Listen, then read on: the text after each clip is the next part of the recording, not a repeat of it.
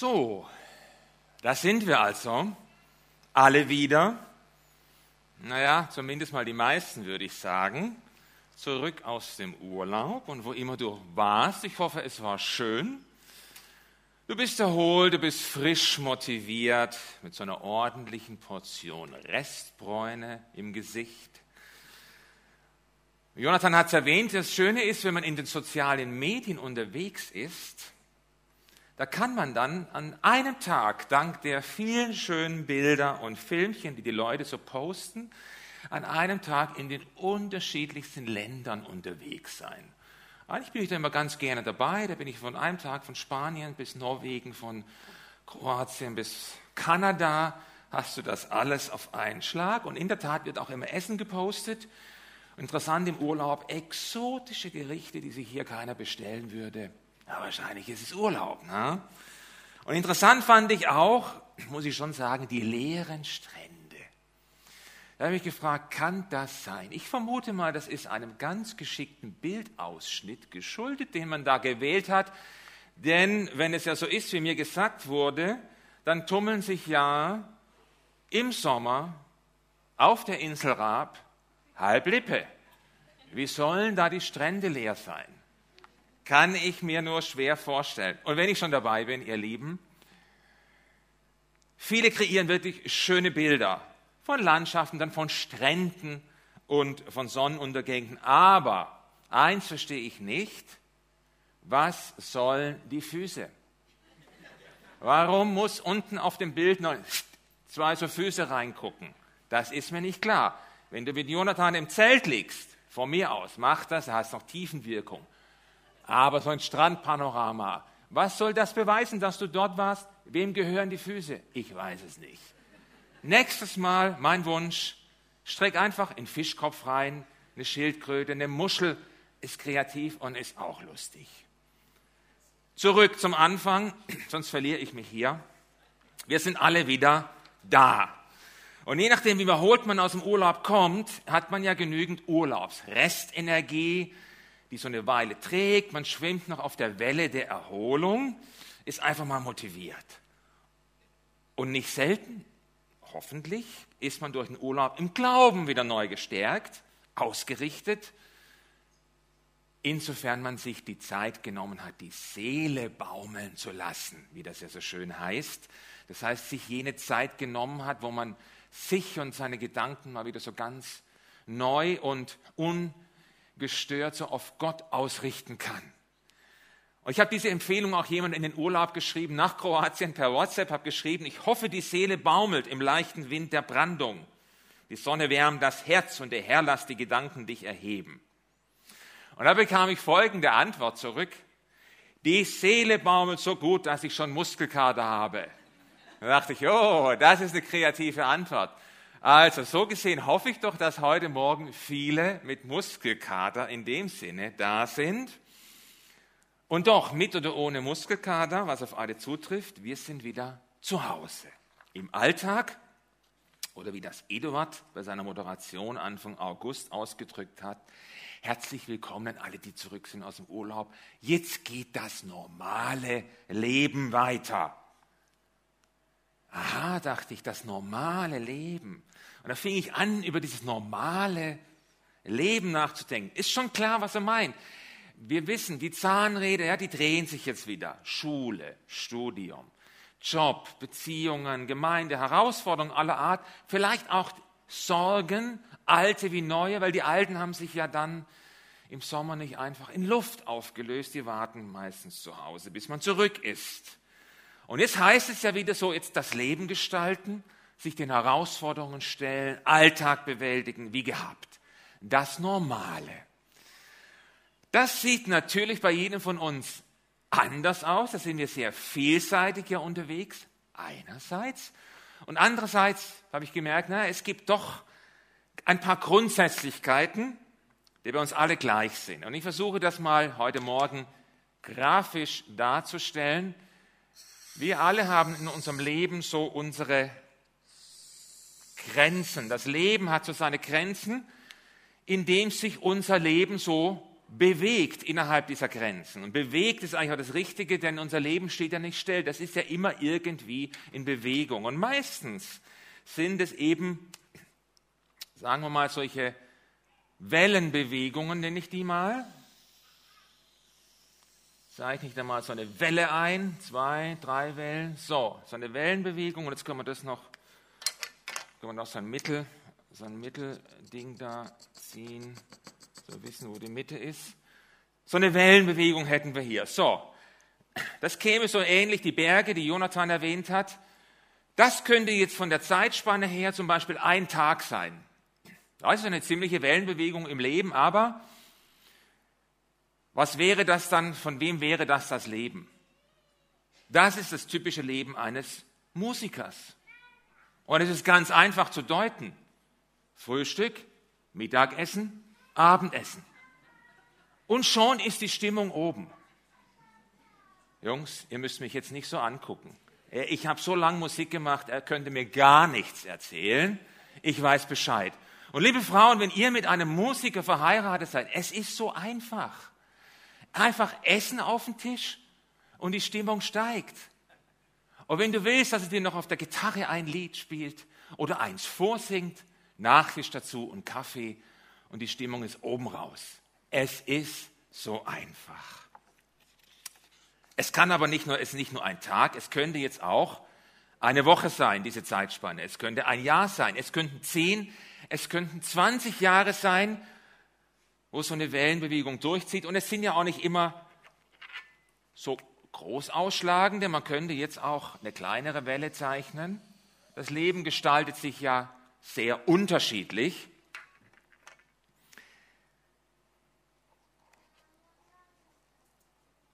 Für die, die da oben sind, heißt es, die die Welle da oben haben, jetzt läuft's gerade. Gehaltserhöhung gekriegt, noch mehr Urlaub obendrauf, Studium beendet, alle Prüfungen bestanden. Da ist man meistens da oben oder man hat geheiratet, wie wir jetzt gesehen haben.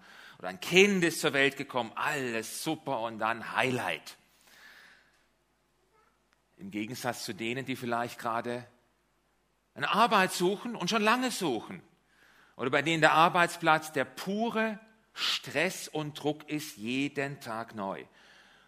Oder vielleicht nicht genügend Geld da ist, um alle Reparaturen, alle Rechnungen zu bezahlen. Und natürlich nicht zu vergessen, wenn wir jetzt da eine lange Zeitspanne nehmen, diejenigen, die mit körperlichen Beschwerden zu kämpfen haben, mit Einschränkungen, die sie lange, vielleicht manchmal ein Leben lang begleitet oder über Jahre hinweg. Man könnte da eine lange Liste zusammenstellen, wie sich das Leben so gestaltet, was uns so herausfordert. Und auch das ist alles hier das normale Leben. Und Jonathan hat es schon richtig gesagt, klar, meistens, wenn wir was veröffentlichen, in Bildern oder auf sozialen Medien, das ist meistens irgendwo hier oben. Ein paar wenige bringen von hier was, das meiste wird dann hier oben veröffentlicht. Sieht natürlich besser aus. Und man kann jetzt sagen, na gut, wenn du da unten bist, musst du dich halt bemühen. Klar, wir können uns als Menschen bemühen, dafür einsetzen, dass sich die Dinge ändern. Und wir können ja auch wirklich vieles bewegen. Wir haben so viele Möglichkeiten. Und doch, und doch sind unsere Möglichkeiten begrenzt. Die reichen nicht immer, weil wir einfach Grenzen haben, die wir nicht überwinden können. Und das erleben wir alle immer wieder so an unterschiedlichen Punkten, wo wir einfach sagen müssen, so mehr kann ich jetzt nicht machen. Und dann ist die Frage, bleibt es dann dabei? Wenn wir als Menschen nichts mehr machen können, war es das dann? Müssen wir uns damit abfinden. Dann kann ich nichts machen, so das war's. Ist das so? Ich habe ein schönes und wie ich finde vor allem auch ein inspirierendes Bild mitgebracht. Hast du dich schon mal dabei ertappt, Ah, ist noch nicht da. Hast du schon? Ja, hast du dich schon mal dabei ertappt? Da musst du dich nicht jetzt da. Ich sehe es hier vorne schon. Ja, uh, da ist er. Hast du dich schon mal dabei ertappt oder dir gewünscht, jetzt so einfach mal die Flügel ausbreiten und in die Lüfte schwingen wie so ein Adler? Mir geht es, wenn ich die Mäusebussarde sehe, bei uns vor dem Fenster, so kreisen über den Feldern. einfach so hoch hinaus, so ein bisschen über meine Grenzen hinaus, ganz neue Horizonte entdecken und gar nicht wie verrückt mit den Flügeln schlagen. Diese Vögel, die liegen ja so im, im, im Wind und dann machen die mit ihren Federn davor, also am rechts und links ein bisschen paar und schon nehmen die den Aufwind und wow, das wäre doch was, oder? Bist du dabei? Ja, würde ich sagen, dann stellen wir uns jetzt alle mal auf den Stuhl, breiten die Arme aus, springen mal runter und dann gucken wir mal, wer fliegt. Ja, ihr wisst, was ich meine. Man beneidet den Adler fast manchmal so ein bisschen, was das Fliegen angeht. Aber ich habe, morgen habe ich eine gute Nachricht mitgebracht. Es geht. Es geht, dieses Fliegen.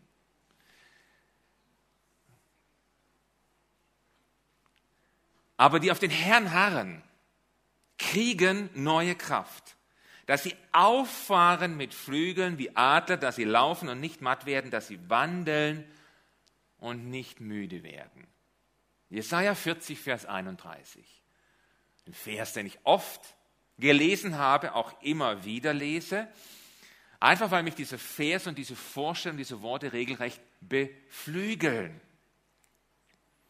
Da ist von neuer Kraft die Rede für all diejenigen, die eben keine mehr haben die müde sind, denen die Puste ausgeht. Und wenn man diesen Text nimmt, die beiden Verse vorher, die lauten folgendermaßen da,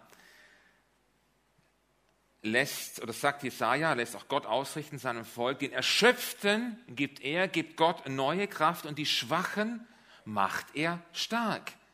Selbst junge Menschen ermüden, das Vers 30 dann, und werden kraftlos Starke Männer stolpern und brechen zusammen.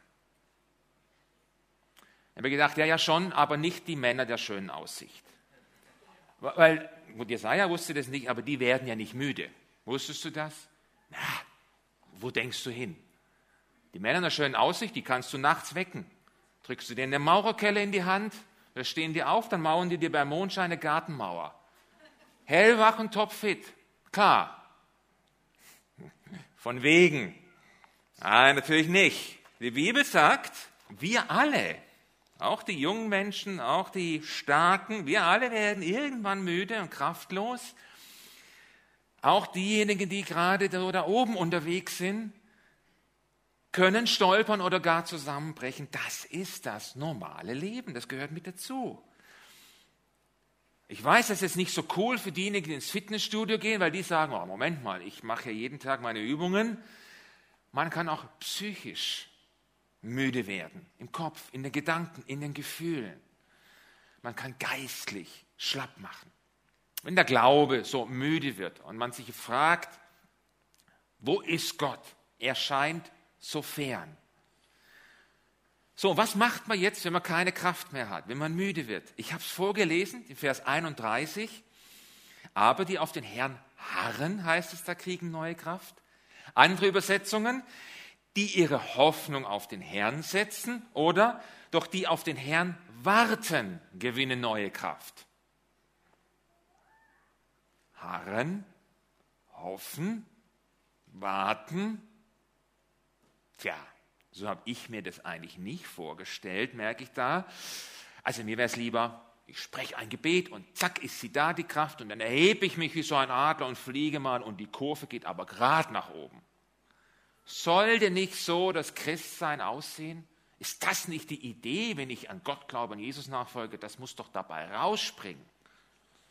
Steht aber nicht in diesem Text. Hier ist einfach vom normalen Leben die Rede. Und ich habe gemerkt, ja, auch mein Leben als Christ hat oft was mit einem Hoffen und Warten auf den Herrn zu tun. So man an Gott glaubt, klar, und seine Hoffnung auf ihn setzt. Und damit ist aber nicht gemeint, ich warte, bis Gott endlich kommt, bis er dann endlich mal auftaucht und sich um das kümmert, was mich betrifft. Nein, eben nicht. Er ist ja da. Das heißt, wenn ich harre, warte, hoffe, was immer du für ein Wort nehmen möchtest, auf den Herrn, befinde ich mich bereits in seiner unmittelbaren Gegenwart. Das ist irgendwie speziell. Aber Gott ist halt keine Wunscherfüllungsmaschine, der immer alles sofort so ändert, wie ich das jetzt möchte, wie ich mir das vorstelle. Gott ist aber der, der mitgeht, der mit mir durch die Wüste geht. Vielleicht nicht, mich nicht gleich rausnimmt, der mit mir durch die Wüste geht und mir Wasser reicht. Der in der Dunkelheit bei mir ist und vielleicht ein Licht anzündet. Und der denen, die einsam sind, ganz, ganz nah kommt in ihrer Einsamkeit. Alles Zusagen, die wir in seinem Wort finden. Mit anderen Worten, er ist mittendrin. Und ja, absolut, er kann heilen und Wunder tun. Und würde ich jetzt sagen, lass uns davon berichten, wir könnten vieles davon berichten und haben vieles gehört, wo Gott außergewöhnlich eingegriffen hat und Wunder getan hat. Er kann es tun, zur Situation komplett ändern, wann immer er will und andererseits, manchmal gibt er einfach die Kraft, um etwas durchzustehen. Der Rahmen, in dem wir hier leben, dazu gehören zum Beispiel auch die Naturgesetze, die wir als Menschen ja nicht überwinden können. Das ist nicht sein Rahmen. Unsere Grenzen sind nicht Gottes Grenzen. Der steht da ganz woanders. Ich zeichne das mal, ich zeichne mal Gott jetzt als Dreieck hier ein, so der dreieinige Gott ist so ein bisschen so ein Symbol. Unsere Grenzen sind nicht seine Grenzen und ein Wort von ihm genügt und Situationen ändern sich komplett. Denn wenn er spricht und was er spricht, das kommt von außen. Ich schreibe hier mal ein Wort. Auch die Menschen, die da oben schwimmen, brauchen ein Wort manchmal. Ich schreibe hier auch Wort. Dann machen wir das mal so. Wenn Gott spricht, kommt das von außerhalb unserer, uh, der Stift, der lässt auch schon nach, aber man sieht es. Von außerhalb unserer Grenzen und es passiert was. Und es gibt diese faszinierende Begegnung von Jesus mit diesem römischen Hauptmann von Kapernaum, habe ich auch mal was dazu gepredigt, der Jesus ja um Hilfe bat für seinen kranken Knecht, der aber zu Hause war, er kam zu Jesus. Eine ganz erstaunliche Begegnung, da er noch ein römischer Hauptmann war und einen enormen Glauben hatte. Er sagt dann Matthäus 8, Vers 8, spricht er mit ihm und sagt, aber sprich nur ein Wort und mein Diener wird gesund. War absolut überzeugt davon. Und ich habe überlegt, wie war er sich da so sicher? Wie kommt er zu so einer Zuversicht, der Jesus spricht, mein Knecht zu Hause wird gesund? Er wurde gesund. Und dieser römische Hauptmann, wie auch immer, der hatte den Glauben, die Erkenntnis, wenn dieser Jesus einen Befehl gibt und spricht, dann wird das geschehen, dann erfüllt sich das weil seine Autorität und seine Macht, die kommt von außen, von außerhalb unserer menschlichen Grenzen. Seine Macht steht weit über der des Kaisers oder über sonst irgendwelchen Herrschern, die es gibt. Das Volk Israel damals hatte dieses Bewusstsein für Gottes Macht und Möglichkeiten so aus den Augen verloren. Die hatten entsprechend auch gar keine Erwartungen mehr. Sie waren müde und matt von der langen Gefangenschaft. Da waren sie damals in Babylonien. Und irgendwie hatten sie genug. Wo war Gott? Wo ist Gott? Sie wollten nicht mehr. Und klagten Gott auch so ein bisschen an. Der kümmert sich nicht um uns. Sieht er uns denn? Und da lässt er ihnen dann unter anderem diese Adlerbotschaft oder diesen Vers, diese Aussage zukommen durch Jesaja, durch seinen Propheten. In diesem Text steht aber, noch mehr in diesem Textabschnitt. Und jetzt möchte ich mal ab Vers 25 vorlesen und dazu ein Bild zeigen, ein passendes Bild. Und zwar, ich habe ihn nicht gefragt, aber ich sehe dich hier sitzen, Rudi, von dir ein Bild. Ich weiß, Rudi ist einverstanden, ein sehr schönes Bild. Und ich lese den Text vor, du merkst gleich, warum das so gut passt. Da lässt Gott also ausrichten, da spricht Gott durch Jesaja, mit wem wollt ihr mich vergleichen? Wer kommt mir gleich, spricht der Heilige. Richtet eure Augen nach oben und seht, wer das alles geschaffen hat. Seht ihr dort das Heer der Sterne? Er lässt sie aufmarschieren in voller Zahl. Mit ihrem Namen ruft er sie alle herbei. Aus der Menge, vielfältig und stark, darf kein einziger fehlen. Wie kannst du sagen, Jakob, wie kannst du behaupten, Israel, mein Weg ist dem Herrn verborgen? Mein Gott bemerkt nicht, dass ich Unrecht leide. Hast du es noch nicht begriffen? Hast du es nicht gehört? Der Herr ist Gott der ganzen Welt. Er hat die Erde geschaffen bis hin zum äußersten Rand. Er wird nicht müde und matt. Keiner kann seine Gedanken erfassen. Er gibt dem Müden neue Kraft und macht den Schwachen wieder stark. Und dann kommen diese Vers 30, 31, diese Adlervers.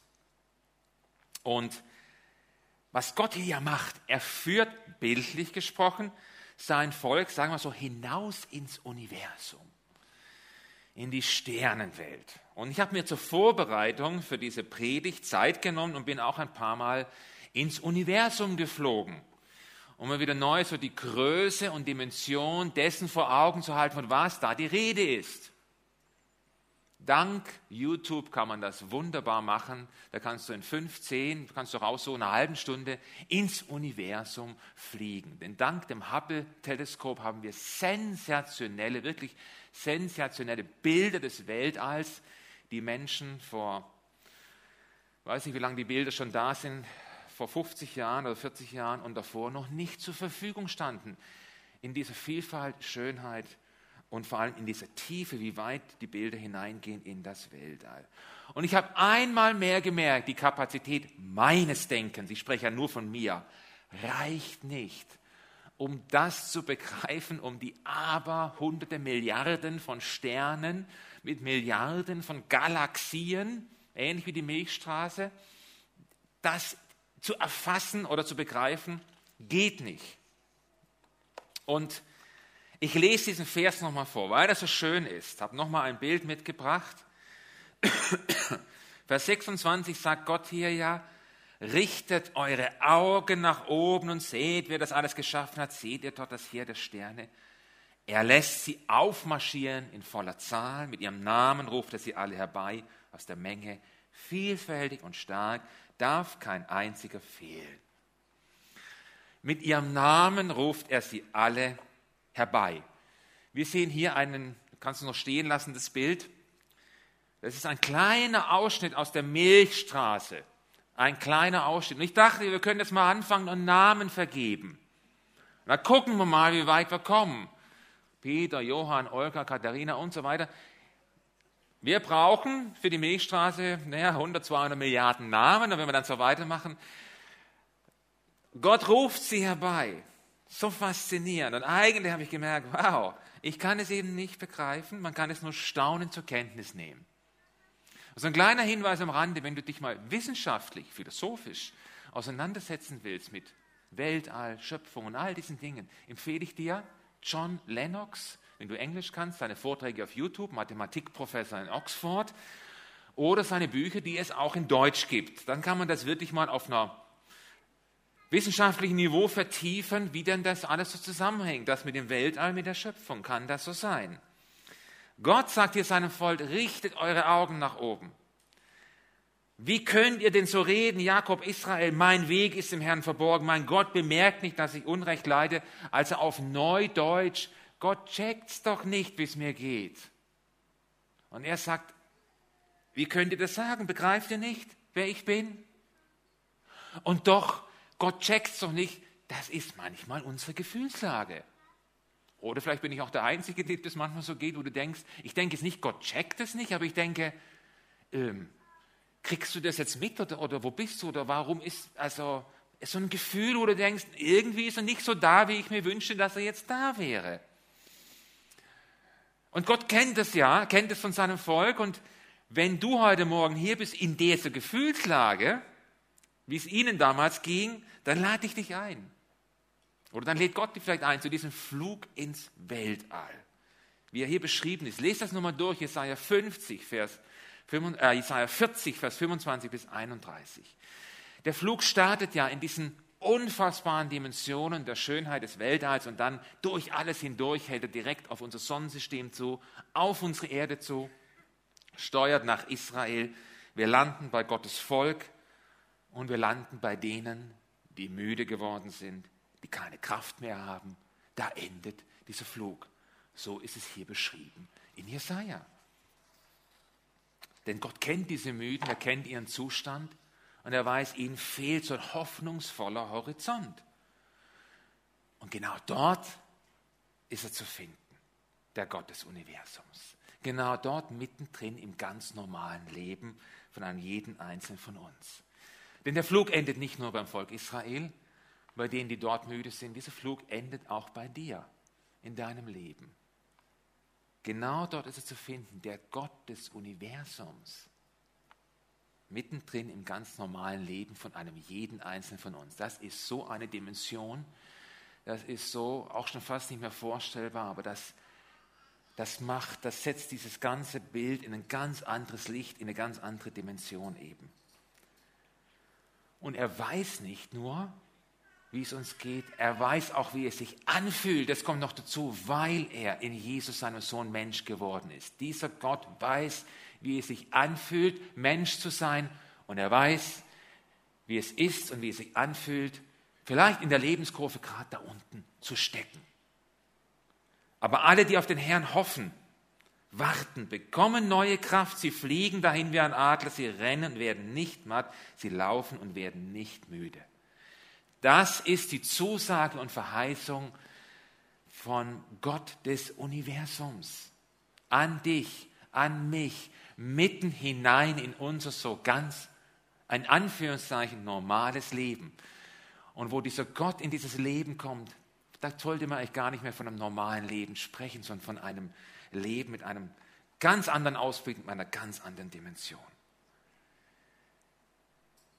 Für alle, die heute Morgen jetzt so hier sind und die sagen, ich würde, ich würde mich eigentlich, ich würde mich gerne jetzt mal wieder so aufschwingen, ich würde das gerne erleben, wie ich fliege, dass ich fliege wie so ein Adler, mich in die Lüfte erheben. Ich würde gerne weiterlaufen und nicht müde werden und nicht müde bleiben.